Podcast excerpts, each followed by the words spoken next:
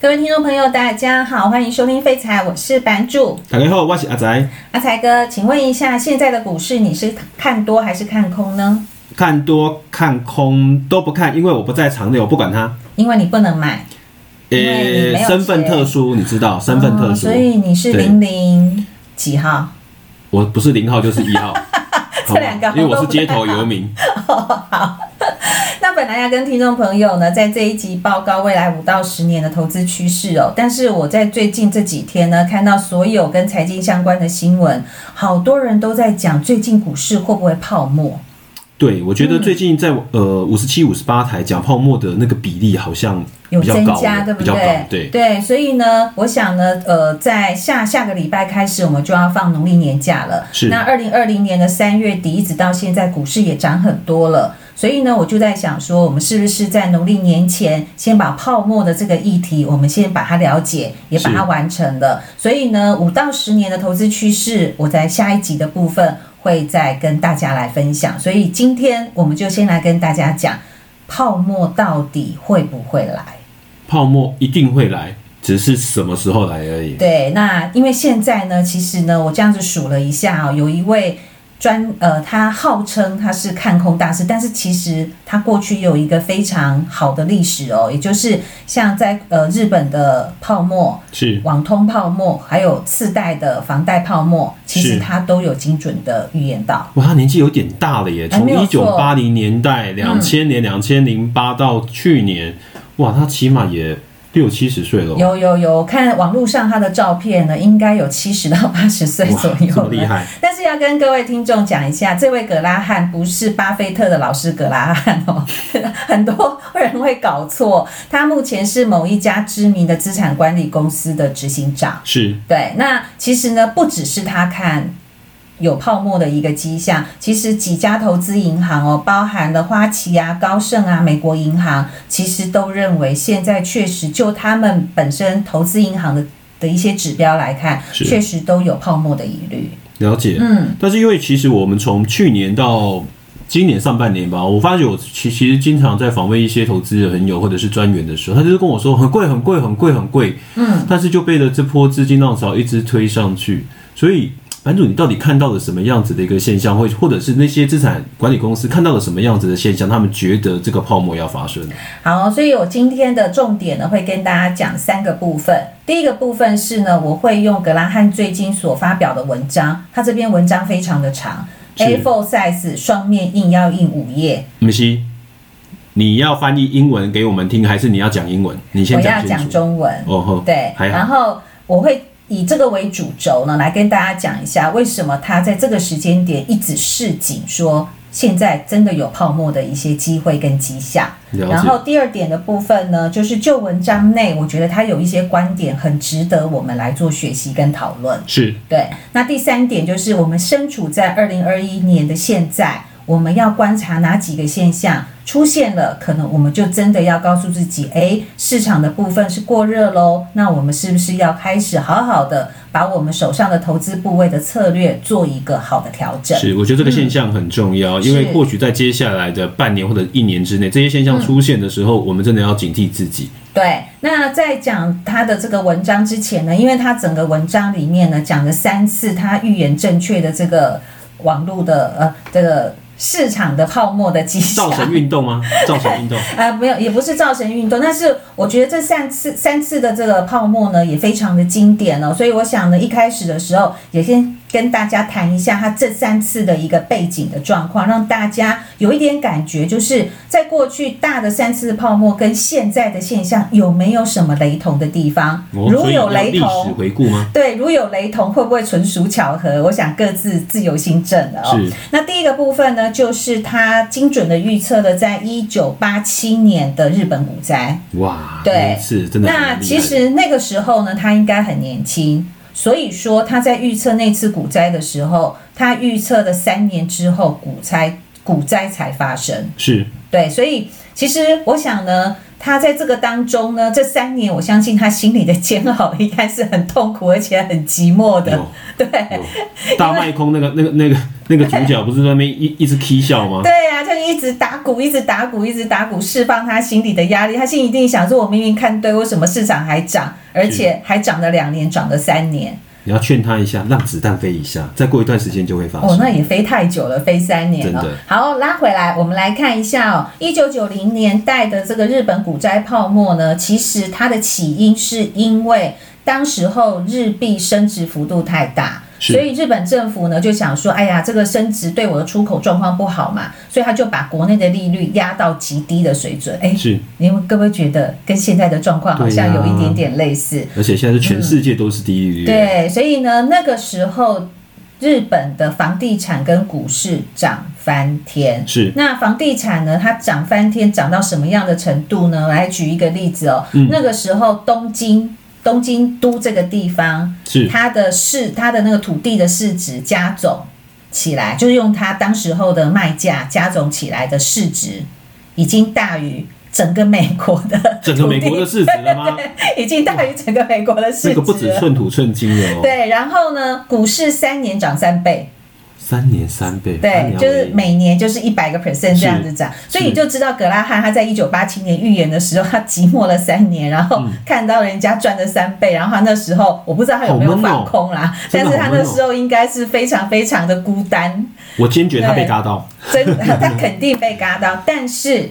当泡沫爆了的那一刹那，二十一个月之内，日本股市跌了七十个 percent。哇，对，这是打他回第原一点，次预言，但是呢，从他预言到真正的泡沫，大概时隔了三年的时间。嗯那第二次的部分呢，就是两千年的网通泡沫，这一次还蛮精准的是。他在一九九九年的时候，其实就讲出来了。哦，对其实不到一年的时间就发生了，对，那网通泡沫的背景是什么呢？其实就是当时候呢，大家都知道，未来的网络就是人类生活的一个重心了。三 C 产品出现对，了所，以那时候呢，只要公司它上市，只要它的名字叫 .com，就是我们那 个大抗大 抗，对我们那个网址上面写 .com 的那个 .com 呢，它只要上市之后，它的股价通常都是飙升，挂牌价的两到三倍，直接翻上去。马上让你从平民变富翁，嗯，没有错。那那时候呢，其实呃，我。在为了录这一集，我去请教了一个前辈哦，他跟我说，在两千年的时候，他去参加了施从堂先生的一个演讲，是有一句话他记得非常的清楚。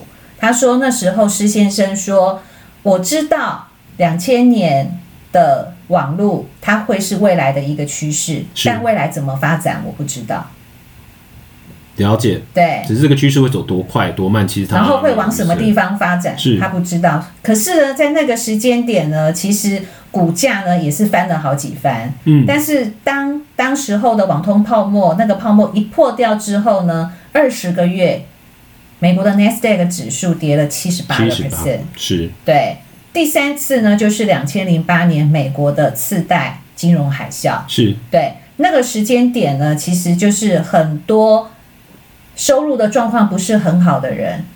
银行却把房贷贷给他贷给了他对，所以呢，很多人就是根本没有那样子的收入，可是他却买到了非常贵的这个房价。是那我举一个例子，如果把它用数字来表达的话，就是年收入一百万的人，在当时候美国的银行愿意贷款给他买房子，他可以买到两亿台币的房子。两一亿。百万台币的收入可以买到两亿台币的我房子。记得那个时候基准利率好像是五点二五，美国十年期政府国债殖利率那个时候有五六趴耶，对啊，他怎么可能付得起啊？天哪！所以啊，所以银行本身如果贷给他的话，银行自己也知道啊，那个风险是他自己要承担的。是对，所以说呢，银行就把这一个收入没有那么好或信用没有那么好的人的这个房贷，他就把它包装成金融商品，是然后卖出去，把它的风险整个转嫁给不同的人。而且我记得那个时候他包装了两三次，把他的杠杆玩得特别大。是啊，所以呢，那时候其实也有一些台湾的投资人有买到相关的产品，是对，我然后卖过，是。 好，那你现在有要面壁一下吗？我每天都在面壁。你每天都在面壁。那当那时候美国的房贷的问题爆开来之后呢，十二个月之内，美国的股市跌了五十四个 percent。嗯，哎对，所以我我们知道现嗯那个时候我在市场里，所以那个时间点呢，呃，我们现在都知道了，在过去它三次精准预测，而且也很经典的一个泡沫的形态。是对，所以呢，我想呢，我们就来谈一下它本身现阶段它从哪几个指标去看现在有泡沫的疑虑。好哦，对，那我想在一开始的时候呢，我讲一个很有趣哦，他做了一项讲呃陈述了一件事情哦，就是他说他本身是特斯拉 M3 的车主，是然后他就拿特斯拉的股票来举例子，哇，他说呢，现在特斯拉的这个市值呢是六千亿的美金，是如果除上特斯拉，它现在每年汽车的销售销售量，量他说这样子一台特斯拉大概值一百二十五万美金我，的所天以哪他觉得特斯拉的股价实在是太贵了。版主但版主是嗯不能这样算。我觉得特斯拉的股价还要包含其他，除了他自己本身的资产以外，他自己本身的技术或者是他的那些 know how，我觉得还是他值钱的地方。其实老实说，在呃，Toyota 哦在特斯拉的那个车子一上市的时候，Toyota 真的有买一台特斯拉回去，把它然后他拆开把来他的引擎盖一打开之后，他们的高级主管互相看了之后，就摇摇头说：“我们大概落后特斯拉两年到三年的技术。”是对，所以我觉得特斯拉本身，呃，你说它是一个制造业吗？我觉得它是，但是它本身有相当大车主的大数据，这个是别家公司买不到的。真对，的，所以这位格拉汉先生用刚刚的方式去评断，呃，特斯拉这家公司的股票这么的贵是，我觉得可能不是那么的中肯。嗯，对，即便他是我刚刚讲说他是 Model 三的车主， 对我刚刚讲错了。 对，好哦、 那我们就拉回来哦。那其实呢，它本身有几个指标，我觉得可能呃，听众朋友不是那么容易可以看到这些指标啦。是但是我觉得我们还是来讲一下它本身的一个理论哦。第一个部分呢，它讲的是巴菲特指标。哦，巴菲特指标，对，我想大家都知道嘛。哦有，那巴菲特指标的内容是什么呢？其实很生意，叫做股票的总市值除上国内的生产总额。啊，听阿伯嘛，对吧？第二，哎，好，那我后来想了一下，我觉得可以用一个很好的方式，各位应该就秒懂了哎，什么样的我跟你讲，现在冒一个个很大的风险，什么风 险？你要讲出来，大家还是听不懂，那个就很尴尬，很冷。如我果跟你你讲，有一个新同事，你知道他的月薪一个月二十万，可是他做出来的事情呢，只有月薪不到十万块的人做出来的事情，那你会不会觉得他的月薪太贵？那这个人的月薪就是等同于目前我刚刚讲的股票的市值。你一定就很懂了，因为你一定很痛恨那个同事，明明事情做得比我还差，为什么领的比我还要多？不是，我觉得大家的心声是我们身我们身边很多这种人，所以你怎么会举这种啊例 这样，因为这种例子大家一秒懂啊，真的，对呀、就秒懂、啊、牙痒痒，恨得牙痒痒。是，啊，所以巴菲特的这个指标的部分，它指的就是说，目前这个公司所存在的价值，跟它所产出的东西到底是不是对等的？是对，然后呢，这个数字要怎么去看呢？原则上来讲，平均的数字大概是在九十三到一百一十四，也就是说，今天某人月薪拿二十万。他所做出来的东西大概就值十八万到二十四万之间，是诶这个我觉得大家心里就平衡点了，因为他毕竟有在做事，当然有的时候做得好，有的时候做得不好嘛。哦，我对嗯懂了，其实就是在九十三到一百一十四嘛，对不对，？没错，它就在这个 range 里面，是其实有是有时候高一点，有时候低一点，都是合理的都。是合理的啊，因为总是有人心情不好嘛，跟老公吵架，没错，对，那或者是有时候就是肾上腺素发达了，这个工作能力大爆发，这都有非常大的可这种能。状况很少发生。 好哦，那我们刚刚是不是讲了三次的这个泡沫的状况嘛？哦对。那如果以巴菲特指标来看的话，两千年的巴菲特指标是一百五十九点五，哇，两千零八年是一零七点五。是来，一零七，才哥猜一下，现在是多少？现在是一百二十五。一百八十五。一百八十 五，那代表的意思就是，其实这些公这些公司的总市值跟它的产出根本就不符合它的比例。对啊。那用另外一个话来说，其实公司根本就赚不到那么多钱，不符合它的股价。不止公司赚不到钱，这个国家本身的经济成长率其实也没跟上来。了解，对，然后呢，就业的状况其实也没有整个带上来。是对，所以就代表目前公司的股价其实是非常虚的，了解，所以对就是正在酝酿一个超级大的泡沫。没有错。对，然后呢，它第二个的指标是目前的股票涨太多了。 OK，对，涨幅过大，涨幅过大，没有错。因为其实他有做了一个统计哦，就是二零二零年呢，这个美美国股市的市值超过二点五亿美金以上的股本的这些公司哦，其中有一百五十个个股，二零二零年涨幅超过两百个 percent。对我我之前看了一个资料，就是美国前十大市值那些公司的股价，嗯哇，每一个列出来都是一百个 percent 或者是两百个 percent、七百个 percent 之类的，对啊，可是，在过去十年，其实过去十年也是一个多头行情嘛，当中有一些事件没有错，但是整体趋势是往上走的嘛。嗯那在过去的十年呢，其实每年的个股呢涨超过两百趴的，没有超过三分之一，了也解，就是都不到五十只个股。嗯。对，那哎所这个以也代表一个意涵，其实就是最近的一些股票，其实不管它有没有获利的能力，但是它都被这些资金炒作上去了。对啊。然后第三个部分呢，就是呢，在过去历史的泡沫经验哦，这个泡沫之前的二十一个月，平均的股票的涨幅大概是六十个 percent。啊那我们一定超过，嗯，那这一次你猜一下多少？二十一个月，六十个 percent。二十一个月，快两年。这个两年的涨幅的话，以美股的市值来看，一样是一百五十个 percent，呃，其实呢，这九个月就涨了六十九个 percent。是。然后 六 Russell 两千呢，就是代表美国中小型公司的 Russell 两千，正好涨翻倍， 一倍哦，对，正好翻倍，是对。所以呢，就这三点来看，他觉得其实就目前来看，美国真的身处在泡沫的边缘。但是他在文章当中有讲到几个重点啊，嗯第一个重点就是，它虽然讲出来了，但是不见得这个泡沫马上会爆。没错，对，然后呢，我就很好奇，我就上网去查，就是这是他真的第一次讲吗？没有哎、他从二零一八年就开始讲了，从二零一八年讲到现在， 二零一它九到底被年。扒几次啊？所以呢，他本身我刚刚不是说他是一个资产管理公司的 CEO 是嘛，然后他本身管理的那个家公司在二零二零年的时候被赎超过一半的资金。我跟你讲，它一定是就是被投资人骂的时候，马上就上来发表文章。呃，这个会不会这样？我觉得不好说啦是。哦，但是就像他讲的，确实是有一些数字出来的状况，确实确实现在市场真的还蛮疯狂的。真的真的，对因为我其实我最近到银行端去，我遇到的每一个专员都跟我讲同样的话，就是我最近想要调整我债券的部位。我说那你想去哪里？我想去股票。因为受不了啦。第一个除了受不嗯了以外，我觉得当大家众志成城的时候，其实我在这最近这一个月真的有一点毛，嗯而且连一些真的是阿桑都跑来跟我说，我跟你讲，给你的债券我都没有做到掉，嘿嗯吼，我海外去人给马高高都没掉哎，那你要去哪里？不然我们就全部都到科技股还是新兴市场，全部到那边去好了。那今年一定绝对可以丰收的。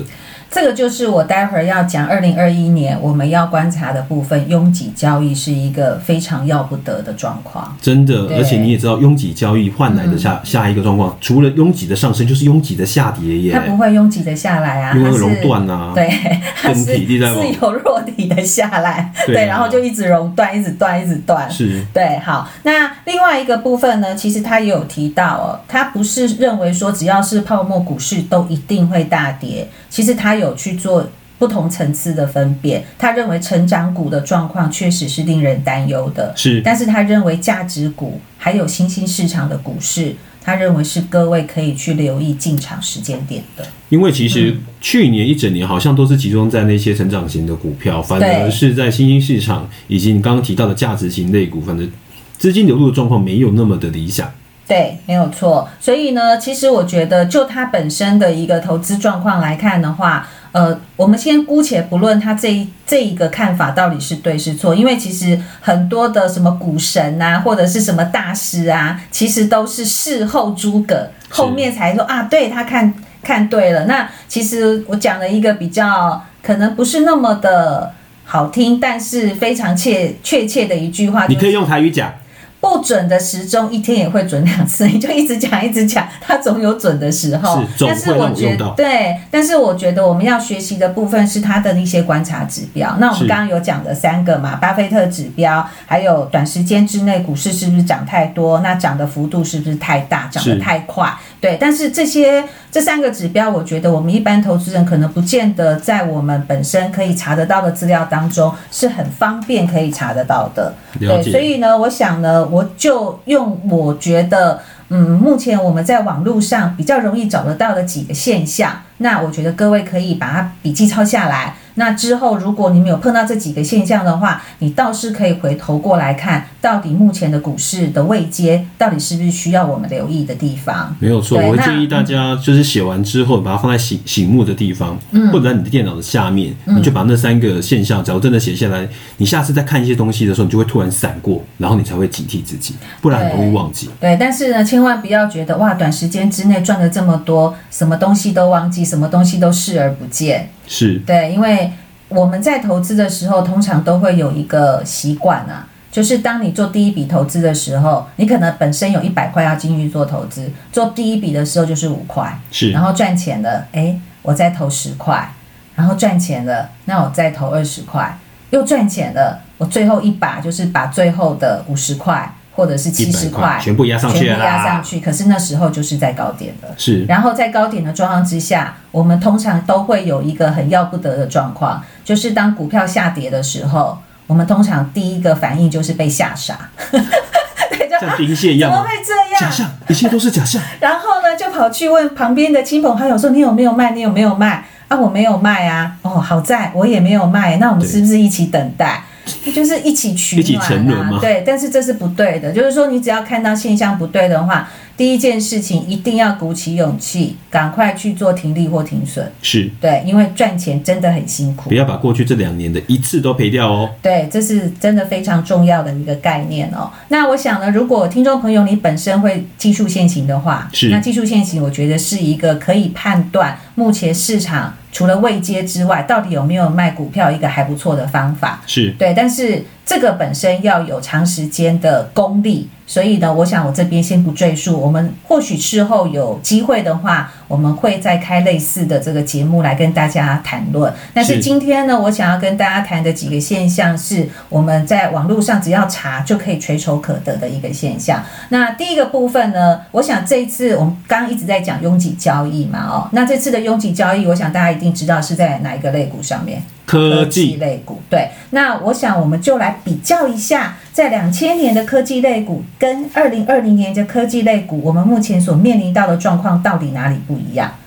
资金不一样，资金不一样，资金的来源不一样，那这些公司有没有赚钱也不一样。是对，有没有赚钱很那重要。其实很多人都说啊，股票便宜还是贵，我就去看本益比啊。嗯，对，好，那我就先来跟大家讲一下科科技类股的本益比。是那在两千年网通泡沫的时候呢，它的本益比是一百二十倍，本梦比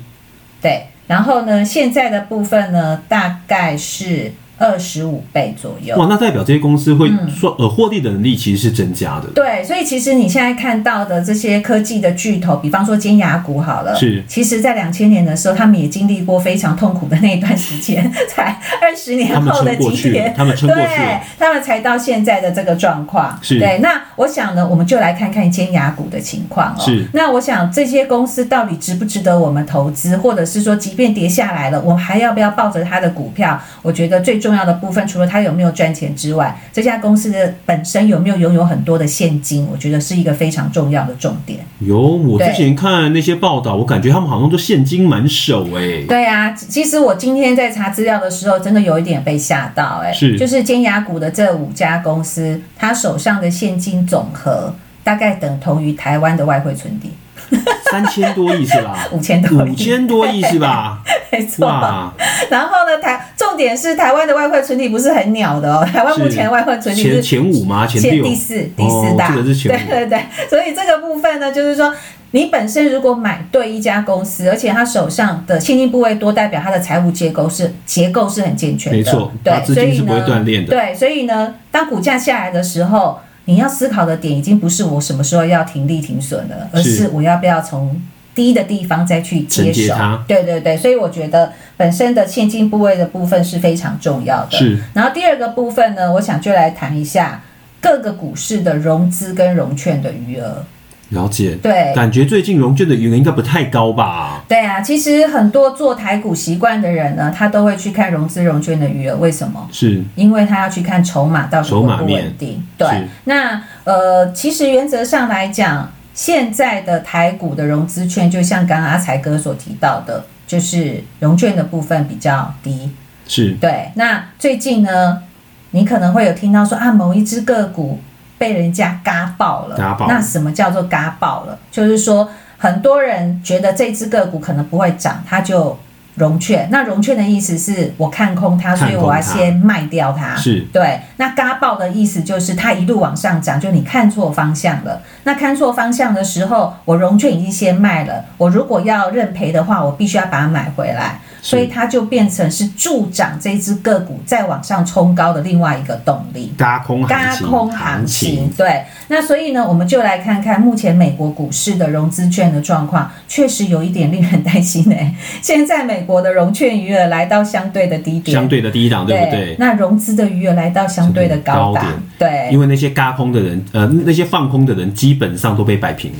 对，没错。所以呢，这个部分的话，我觉得是第二个目前看到的状况，确实是有一点小紧张的。是对，然后第三个部分呢，我会建议要看就业数字。就业数字，对，最近的就业数字我看到好像有在改善，没有像在之前改那么恶善化，了。但是并没有好转。是对，那我想呢，这个 COVID 1 9的部分呢，让很多的公司发现，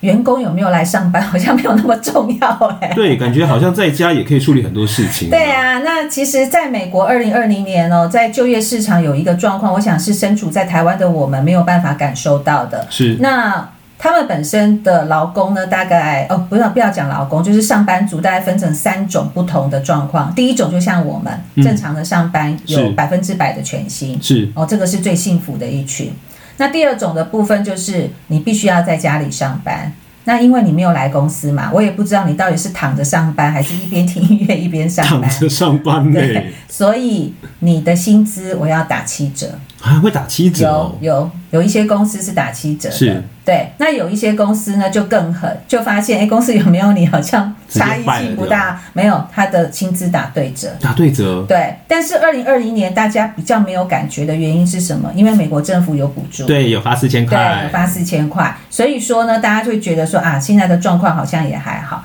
但是我觉得你有听过一句话，就是二零二零年让企业的数位转型加快了。有那因为 COVID nineteen 对，那这个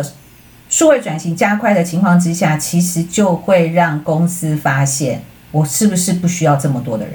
哇，好 可怕哦！对这件事情是我觉得未来我们要去关注的，是也就是我们常常提醒大家说，哎呀，你要不要去看每个礼拜五、每个月的第一个礼拜的礼拜五公布的初领失业救济金的是人数嘛，是对不对？是那这个初领失业救济金如果久了之后，它就真的变成失业率他了，就是失业 人口了。对，那其实呢，我觉得失业跟消费它是一个息息相关的。嗯你是只没要错嗯失业，你就不愿意消费。额外的消费，对，所以这个部分呢，我如果没有钱了，我可能会把之前在股市的投资慢慢的撤回收回来，对，所以呢，我觉得就业市场的部分呢，其实是非常要重要的一留个意指的标部分。是然后第四个就是我们刚刚讲的拥挤交易，拥挤拥对挤交易，那要怎么观察呀？你只要身边的人都在谈论某一只个股，台积电哦，我没有讲。其实台积电的部分呢，我真的希望各位可以去看一下散户的占比是不是有在历史高点的这个现象。历史高点。那你先跟我说，台积电财务历史高点是哇？嗯我觉得大家去看，因为这个评论到个股了，这不是我们是节目啊，也本是对身对，我要们不不要针对讲的单一对个对股对发表评论，是没有错，所以呢，就目前来看的话呢，现在正好在农历年前嘛，是那农历年的时间点，其实我们大概有五个营业日是没有办法交易的。是哦，那我也要提醒大家，如果你本身买的是境外的基金，或者是有一些 ETF，这五天其实你也是没有办法交易的。是对，那如果真的在这五天当中，市场发生了什么样的状况，你是要等到我们放完年假的第一天，你才能够做反 应。没错，所以我想，我在这边分享一下我自己本身的投资的策略，就是每次在放长的年假之前，我都会把比较积极的部位做适度的获利了结或减码。版主，嗯，不是我要说你，是，对不起，你又看要过去说这我两什么三了年嗯。爆股过年才是对的啊。呃，我没有说不要报哦，我只是把积极的部位相对减码。哦，对，我了解，没有，了解我没有要全部出清。是对，然后呢，有一些东西年后回来再展。啊，是对没错，，那最后呢，我想要跟大家分享一个理论，叫做羊群理论。没对，那我那天在 YouTube 上面看到四个年轻人在美国，他们驾车公路旅行。是然后他们因为美国那个公路其实非常长，你可能开一天哦，这个窗外的景色都是都不一会模变一样的，对。所以呢，他们就在想，哎，要找一些乐子嘛，哦。是那他们就想到一个我觉得还蛮好笑的方式，他们去买餐的时候，他们就去素食店的得来素。对，对，然后他们得来速呢，就是每一间得来速，他们都想用不同的方式，不管是跟这个得来速的店员玩，或者是用呃，就是很有趣的一个方式去做点餐。然后呢，有一个。其中有一次，他们点餐的方式是这样的，他就开到得来速跟店员点餐的时候，他就跟店员说：“我要点跟前面那台车一模一样一模的一样的食物，哇，这个对有那你点像真不心要话大冒险呢。你不要告诉我前面点什么。”对，对，然后后来结账的时候呢，店员呢就跟他说八十几块美金，嗯，然后他们就想说哇，怎么这那么啊八十几块美金 他到底点了什么？对后来大家都在猜，是对，就大到下一个关口呢，要去拿这个食物的时候，你猜他们拿到了什么？他们拿到了八十几块，两千多块耶。对，？不会全部买薯条吧 没有，全部都买饮料。 哇，那我为什么要举这个例子给大家？就是你吃东西的时候，你先会问前面的人点什么，我也要跟他一样吗？我比较少哎。几率小，会。对，会的啦状况比较就少是你看别隔壁桌来了一样对看起来很好吃他看起来很好的，吃我才对对会对，去你点才它会对，但是你不会盲目的嘛，对不对对？你会先了解它到底是什么嘛。是可是投资的时候呢？哦，很哎，长你就是买什么？我也要，哦也要，我买也要。对啊，那家公司到底做什么？哦，不重要，重点是你有买。对，而且因为你也赚钱了，所以对我要 而跟。且你赔钱的时候，我也哎，跟你也着没赔有钱，卖没嘛，关系，没关系。然后我们是好对哦朋友，，感觉有拉拉一个人下水的感觉，你知道吗？对，没有错。所以呢，我觉得这个羊群理论呢，本身在投资市场上是非常要不得的。真的，对，那我在讲这个羊群理论的时候，我又在网络上看到一个故事，我想做今天的结尾。是也就是呢，法国有一个科学家呢，他就把一个种类的毛毛虫拿来做研究。他说那个毛毛虫很特别哦，就是它是一群毛毛虫嘛，它啊如果在呃，比方说右桌子的最右边呢，放一群毛毛虫会吃的树叶，然后那群毛毛虫就抓毛毛爬过去，然后就围着这个树叶一直绕，一直绕，一直是绕。对，但是呢，它就在那个最右边的往旁边十公分也放同样的一堆树叶，它会吃的树叶。嗯，可是那群毛毛虫呢，就把最右边的树叶吃掉之后，没有一只毛毛虫往左边的十公分再吃另外一堆树叶的话，那群毛毛虫就饿死了。